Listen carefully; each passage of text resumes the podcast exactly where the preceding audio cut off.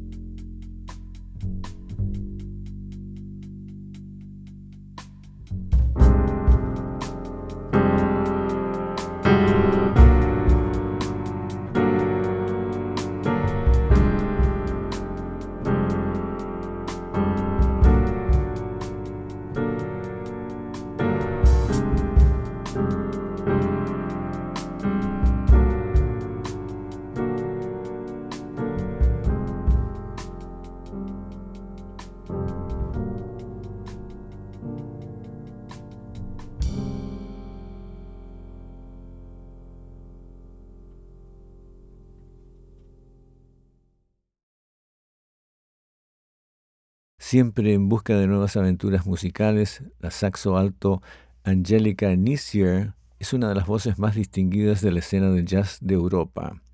Continuamente ha establecido estrechos vínculos con algunas de las figuras más significativas y distintivas de la escena del jazz estadounidense. Junto con la reconocida violonchelista Tomika Reed y la aclamada baterista Savannah Harris, tres instrumentistas técnicamente consumadas, se unen para dejar que la complejidad y la originalidad de las composiciones de Nisser brillen en el disco Beyond Dragons. Este es un trío que explora todos los aspectos posibles de la interacción, a veces transparente, otras veces densa y bulliciosa, y siempre con una intensidad cautivadora. Grabación realizada en Chicago el 2023.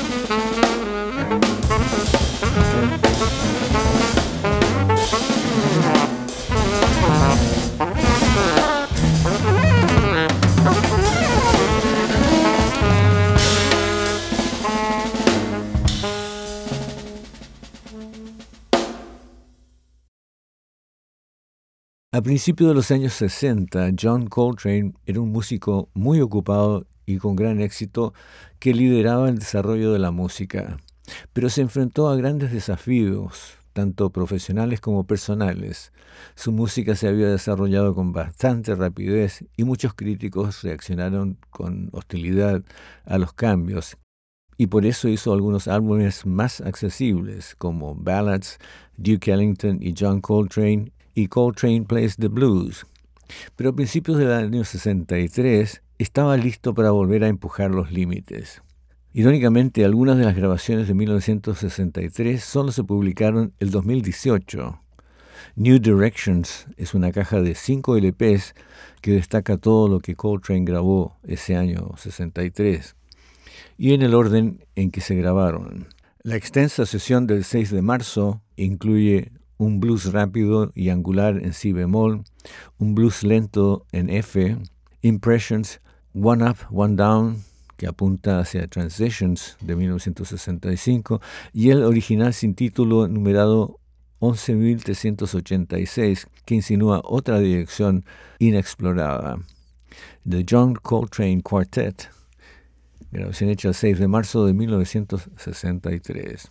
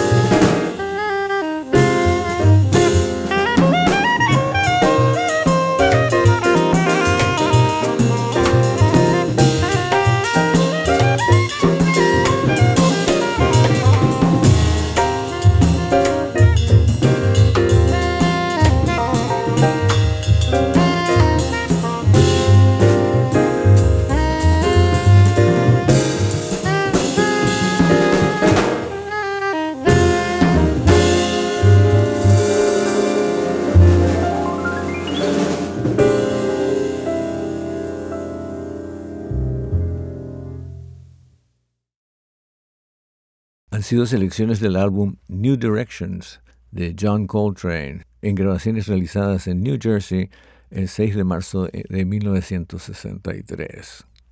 Información detallada de lo que hemos escuchado en purojazz.com. Y ahora José Oplustil nos entrega sus programas Archivo Maestro y luego después Siglo XXI. Muy buenas noches.